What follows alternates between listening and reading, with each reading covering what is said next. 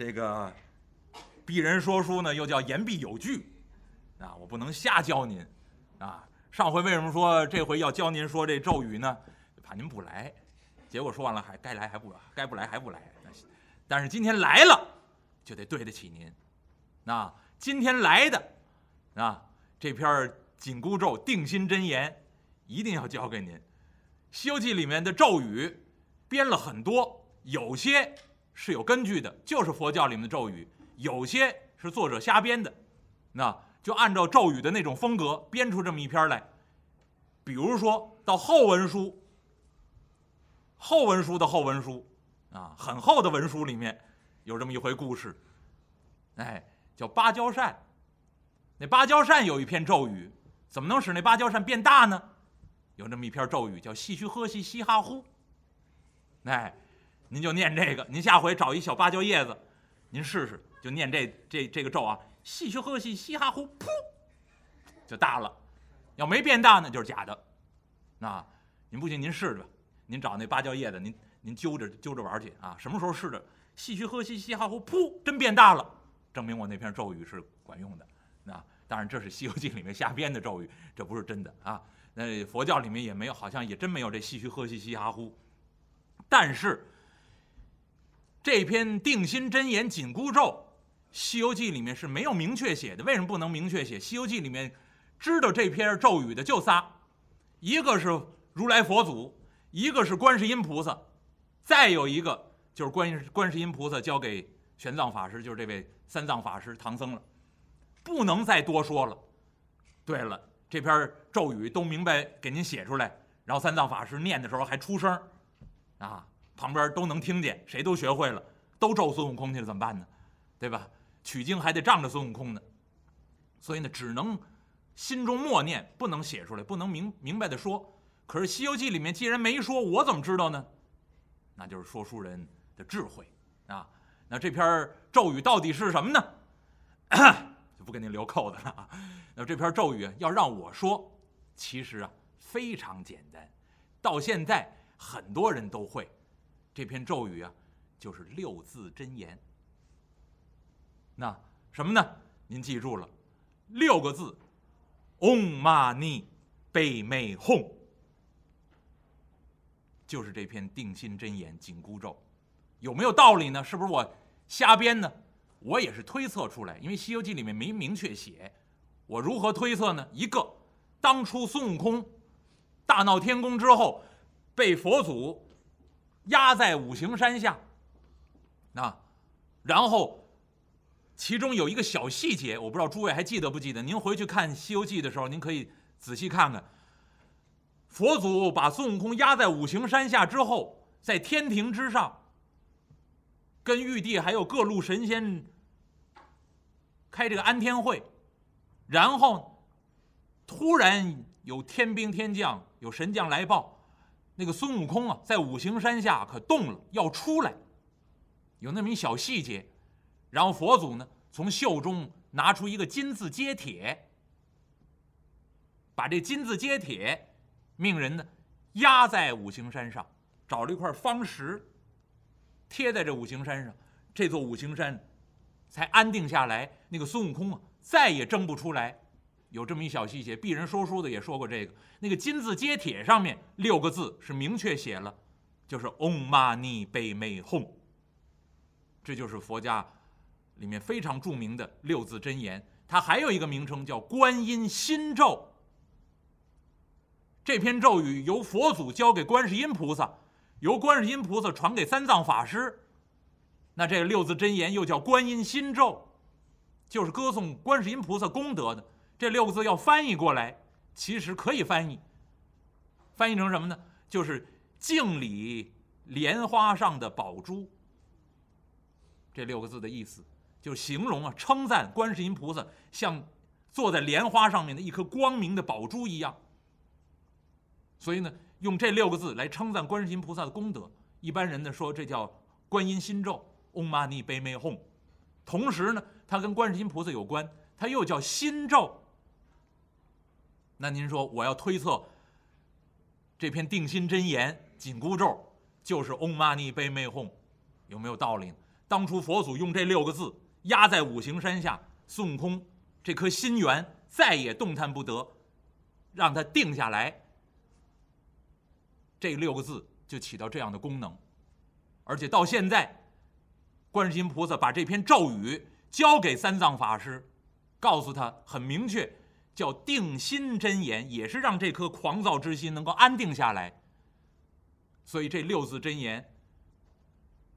对于佛教徒来说是非常重要的，尤其在藏传佛教里面，据说西藏的朋友不会念、不会、不会喊妈妈，一生下来可能连妈妈这个词还不会喊呢，但是这六字真言都会念了，就有这样的传承，人人都会念诵。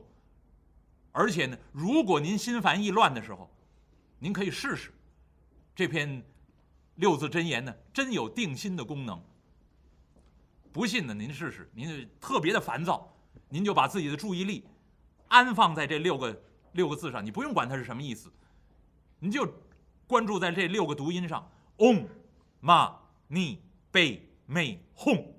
那然后呢，也不用我像我这么大声，这旁边人就吓着了。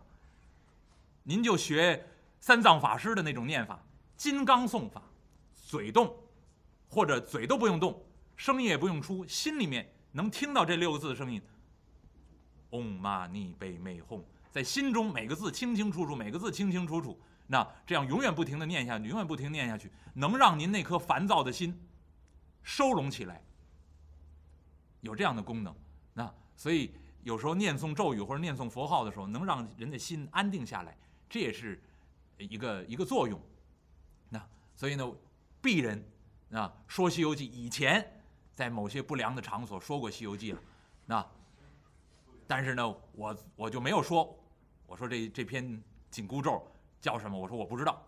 啊，现在对各位知音必须得说，那鄙人呢知道这篇紧箍咒是什么？鄙人推测出来这篇紧箍咒怎么念？那那么这篇紧箍咒，按我的观点，那我也不知道诸位同意不同意。但是鄙人认为呢，鄙人推测的这个呢还是有理有据的。那么这篇紧箍咒就是这六个字。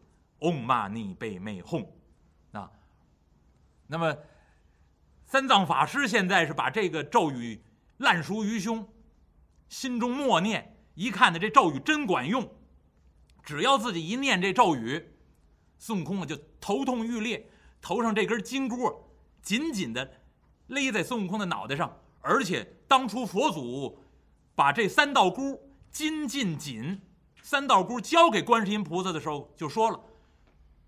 这个箍如果戴在这个头上，见肉生根，往头上这么一戴，这箍就跟生了根一样，休想再摘下来了。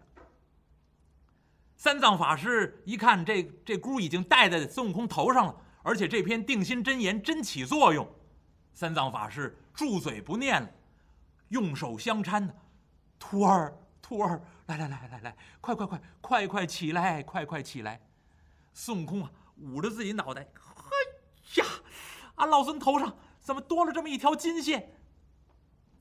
孙悟空啊，站起身形，从耳朵里头把自己的这个如意金箍棒掏出来，也不变大，绣花针大小，拿这如意金箍棒，嗯嗯，打算插在这个箍里头，往外别呀。别了三下，没动。呵，孙悟空一想，我这如意金箍棒，定海神针铁呀，这是宝贝呀，呵，撬不动一根金线，我就不信了。咔，咔，哎，从上头试试，往下插，往外掰呀。三藏法师一看，嚯，我徒弟这能耐太大，他这根如意金箍棒，好宝贝。这要真让他撬动了，把这道金箍给撬下来，这可坏了，我将来管不了他了。三藏法师在旁边一看，孙悟空拿着这如意金箍棒在这撬这，咔咔。三藏法师一听，嗡嘛呢呗咪吽，嗡嘛呢呗咪吽，赶紧念。这一念呢，孙悟空，哎呀，就地打滚啊！他这一疼啊，三藏法师心中不忍，又住了嘴了。徒儿，徒儿，徒儿，别翘了，戴在上头，这颜色和你这毛发挺般配的，甭拆了，挺好。孙悟空躺在地上一看，师傅，你跟俺老孙一说话，俺老孙这头就不疼了。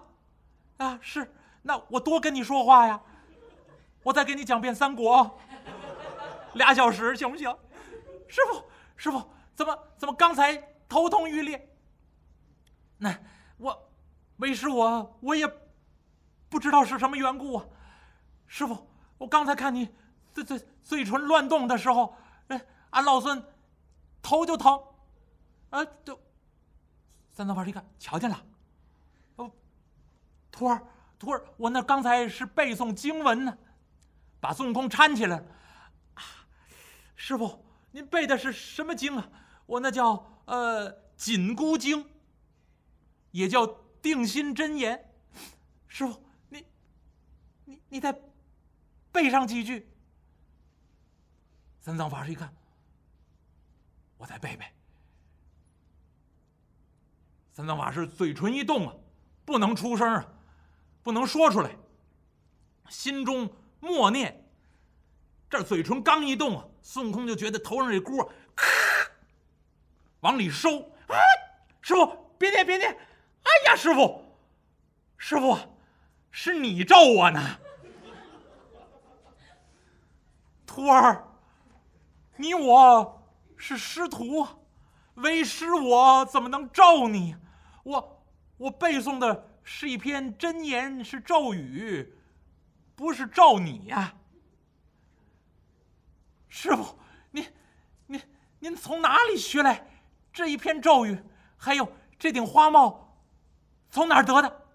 这，呃，徒儿啊，你刚才走的时候，呃，路上我碰上一个老妈妈，是那老妈妈教给我。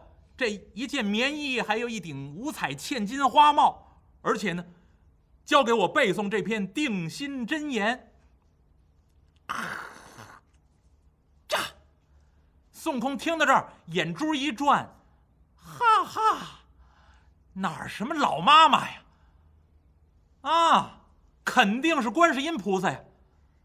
我说我中途路上怎么碰见他了呢？他好好的不在南海普陀珞珈山那儿待着。我怎么从东洋大海往回赶的时候，中途路上碰见他了？俺老孙心中还纳闷我刚一逃学就碰见教导主任了。嘿，怎么这么巧呢？准是这观世音菩萨变化成老妈妈的模样。师傅，师傅，你，你，你可千万不要再念了。俺老孙呢，找观世音菩萨去。说着话，孙悟空电步灵腰，起身呢，驾云。就要奔南海普陀珞珈山，三藏法师一伸手，砰，把孙悟空就拽出来。徒儿，徒儿，你呀，你不要前去，你要前去找那菩萨理论。这篇咒语都是菩萨教给我的，我念了都管用。那菩萨要念起来可没完呐。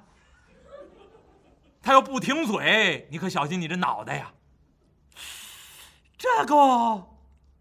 哎呀，师傅，俺老孙，俺老孙不去也罢。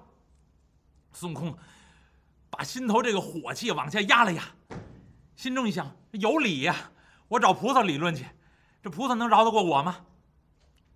哎，这必是那菩萨想了个办法管束俺老孙。徒儿，徒儿，你从今往后可听话么？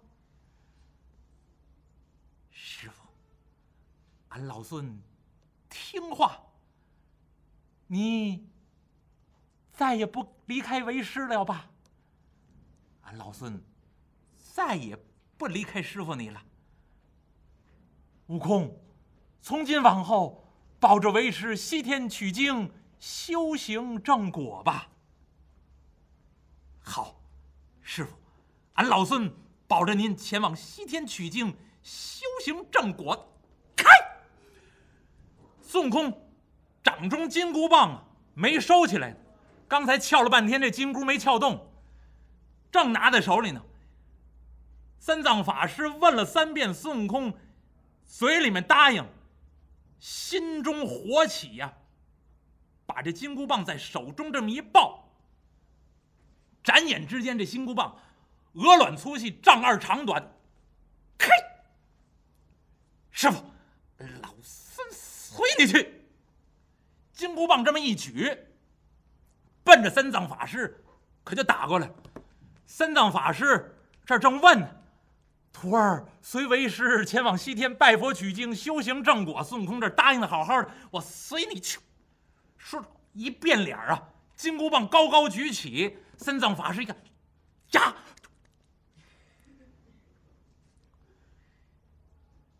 口中赶紧念诵定心真言。孙悟空这金箍棒也举起来了，打算棒带风声，给三藏法师来这么一棍子。我让你咒我，我给你一棍子吧，将来见了菩萨再说。金箍棒高高举起，三藏法师嘴中这么一念咒，孙悟空啊，啪啦啦啦啦啦啦，金箍棒可就拿不住了，撒了手了，就地打滚啊！哎呀，痛痛杀我也！师傅，师傅。莫要再念了，莫要再念了。俺老孙，俺老孙愿随师傅前去西天取经，修行正果。您您可千万不要念了。三藏法师这才止住不念，用手一指地上的孙悟空：“泼猴啊，孽徒，你你怎么敢欺心棒打为师啊？从今往后。”你还敢吗？不不不不，不敢！徒儿我再也不敢了。嗯，服不服？服，我服了，我服了。徒儿，从今往后保护为师，西天取经，好好取经，好好修行，再也不要胡说八道，再也不要。砸挂葛人，骂贤街，否则的话，为师我把你咒死算。你信不信？我信，我信。师傅，我好好取经，我好好修行。师傅，您放心，您放心，只要您别把这篇咒语当闲言，平常老念就行了。三藏法师这才把孙悟空搀扶起来，徒儿。只要你听话，保护为师西天取经，为师平常不会念诵这篇定心真言呐。孙悟空二次撩袍，跪倒在地，恭恭敬敬给三藏法师磕了三个响头啊！梆梆梆，以头碰地。磕完这三个头，抬起头来看着三藏法师：“师傅，徒儿，我已知悔。”再也不敢弃师而去，愿保护师傅西天取经。《西游记》上面写的清清楚楚，我已知悔呀，知道后悔了，那我愿意保着你，从今往后再也不生退悔之意。三藏法师搀扶起孙悟空，孙悟空整整衣裙，挑上行李，三藏法师搬鞍认凳，乘化坐骑，师徒二人呢。一路西行。您要看这回书，孙悟空这个形象啊，在这回书里面，穿衣戴帽，这个字儿，应合出一个字来。这个字是什么呢？您要会写繁体字，其实不能叫繁体字，这要叫正体字，就中国汉字正确写法。胸怀的怀，您可以试着写写。胸怀的怀怎么写呢？这边是一竖心儿，列位。凡是竖心儿，这个字就是心，这个偏旁就是心，竖心就是心。那然后这边是心，这边呢，繁体字胸怀的怀，这边可不是不。如果胸怀的怀写成简体字了，这边一竖心这边一不，这怎么这多难听？这解释不心，那不三不四之心，你说现在这这胸怀好得了吗？过去这个繁体字的胸怀的怀怎么写呢？这边一竖心儿，然后一点一横，中间一个扁四，下面一个短竖，这边两点，这边两点，底下一撇儿，一竖钩，一短撇，一捺。您要看这个字呢，这个右半边儿是把衣服的“衣”拆开，中间呢搁了一个扁四加一短竖四个点，是吧？那么这衣服的“衣”，列位，头上戴的帽子，古人叫什么呢？叫头衣。没有帽子这个称呼，就叫头衣，就头上戴的衣服。那身上穿的衣服，上衣下裳，这个不用说了。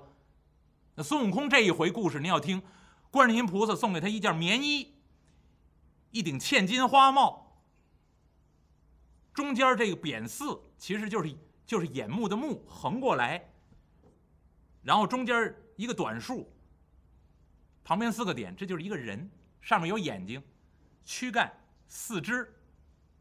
这个人穿衣戴帽，旁边一个竖心儿，配一个心。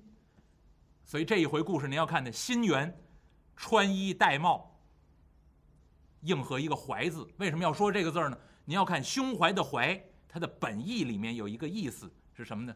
心意。所以我们平常有一句成语叫“正中下怀”，正好说中我的心意。所以孙悟空到这一回头上戴上箍了，要受到约束了。这颗心呢？再也不能狂躁，再也不能傲慢，那要踏踏实实踏上取经之路，给他带上这箍，让他受到约束。所以众生这颗心狂躁不安，一定要加以约束。有人说那个学佛呀，或者学任何宗教，有怎么有那么多的条条框框？这个不能干，那个不能干，要干这个，要干那个，有那么多规矩。那些规矩是什么？那些规矩不过就是这个箍，给您把这颗狂躁之心。那那颗心永远跟着眼耳鼻舌身意乱转的那颗心，给它收束起来，让它加以安定。所以《西游记》里面写定心真言，永远在提醒您安定之心，才能踏上修行之路啊！这是大预言，也在这儿。那么孙悟空挑着行李，牵着马匹，跟着师傅一路西行。走来走去，走去走来，又走了这么十几天，这个天气越来越冷，越来越冷，数九寒天，朔风阵阵，而且大雪纷飞。三藏法师骑在自己这匹赤兔老马之上，看着孙悟空啊，孙悟空牵着马，担着行李在前头。徒儿，冷不冷啊？师傅，放心放心，有菩萨这件棉衣啊。还有师傅给缝的虎皮，没事儿，可御寒风。这师徒感情多好。徒儿，要是冷，找个避风之处休息休息再走。师傅，没事没事，您可穿暖和了。师徒一行啊，趟风冒雪，继续往西走。走着走着，看见前面一座高山，山势巍峨，而且呢，是层峦叠嶂。加上现在啊，大雪纷飞。三藏法师骑在马上一看呢，叫山如玉簇，林似银装，银装素裹一片山岭。三藏法师师徒二人呢，趟风冒雪，可就进了这片大山了。刚进这山，沿着山路走了没多远儿，三藏法师和孙悟空就同时听到一声巨响。而且呢，这个声音呢连续不断，呼呼呼，听起来像什么呢？如钟鼓之声，款侃汤踏之音。三藏法师和孙悟空一听，哎呀，徒儿，这是什么声音？师傅，听起来好像像水声。师徒啊，沿着山路往这个山里头走了走，一看呢，这个山路越走越窄，越走越窄。走着走着，再往山道边一看呢，这边是山石，这边啊是山涧。三藏法师骑在马上往下头一看，壁立千尺，直上直下，很深的一道山涧，再一看山涧之下一大片水。可是看这个水呢，大冬天朔风阵阵，风雪满天。刚才给您说了，山如玉簇，林似银装，这么冷的天儿，剑下这这一片水呀，可没结冰。非但没结冰，而且呢，清澈极了。三藏法师骑在马上，悟空，好奇怪的涧水呀！这深涧之下，这片水遇冬不动，不结冰啊！孙悟空挑着行李往下一看，嚯，好深呐！哎，师傅，真是，这片水啊，叫水平如镜。你要看呢，一丝波纹都没有。这天上如果有云彩，都能映到这水面上。这么平静的声音，这个水面可是这水下有声响。孙悟空和三藏法师就听见这个声音呢，哗哗，可是水面上一点波浪都没有。嘿，好奇怪的涧水！这么平静的水面，哪来的巨响啊？波浪之声。书中代言，这片山呢，这个山里面千窍万孔。而且孔窍相连，这个涧水啊，流到这孔窍之中，回旋作响，就跟那个敲钟的声音一样。所以刚才呢，鄙人用了一个词儿啊，你要学过苏东坡的《石钟山记》，就形容这个声音叫“款侃汤踏之音”。这个水啊，在里面回响，但是你要看水面上一丝波纹都没有，特别的平静。这个。要我说，这也是《西游记》里面的一个寓言，这就是人的心态。你要看表面，好像什么事都没有，但里面千窍万孔，心眼多了。那这水在里头回旋往复，激荡往来，哗哗，暗流汹涌，全在底下呢。就是这么片水。三藏法师骑在马上一看，哎呀，好奇怪的水呀！师徒二人正在山涧边。感叹这片涧水，不明白这个水声是从哪儿传出来的。突然之间呢，就听见涧水之中，哗，波浪这么一翻，紧跟着从涧水之中歘啦冒出一道白光。孙悟空眼疾腿快，那反应太灵敏了，孙悟空就知道。准有妖怪。孙悟空正在涧边，这只手牵着马，这只手挑着行李。您就想说书人说的慢，事儿呢给您说明白了，但是呢，这事儿可快，叫打闪认真的功夫。说书人经常说，您说打闪，咔啦一个雷，歘啦一道闪，就是借打闪这么点亮光，得把那针认上，就这么短的时间。但说书人要给您说明白了，歘啦，涧水这么一响，冒出一道白光。孙悟空啊，这只手撒缰绳，这只手扔行李，同时啊，噌往后这么一窜，嘴里面喊了一句话：“师傅甩凳。”三藏法师把那脚啊从凳中一撤，孙悟空往后一纵身，一伸手一。抱三藏法师，同时啊，纵身而起。你说打闪认真的功夫，说书迟，真事儿快，就这哗噌就上去了。孙悟空啊，扔了行李，扔了马匹，抱着三藏法师。三藏法师也听见了，哗啦水声这么一响，白光一闪，三藏法师的第一反应就是闭眼，赶紧把眼一闭。孙悟空一抱自己的师傅，噌，就手窜到旁边山石之上。刚才说书人为什么给您交代？这边是山石，这边是深涧。孙悟空抱着师傅跳到山石顶上，找了个平坦之处，轻轻的把师傅这么一放。哎呦，三藏法师这才出了口气，把眼睛这么一睁啊，悟空，出什么事儿了？师傅，大概有妖怪。说了声有妖怪，孙悟空把师傅也放稳当了，一回头，往山下这么一看，山路旁一滩水迹，因为下雪呀，路上有积雪。这水呢洒在这积雪上，能看出来有一滩水迹。另外呢，行李扔在道边再找啊，哎，师傅，您那匹赤兔马没了。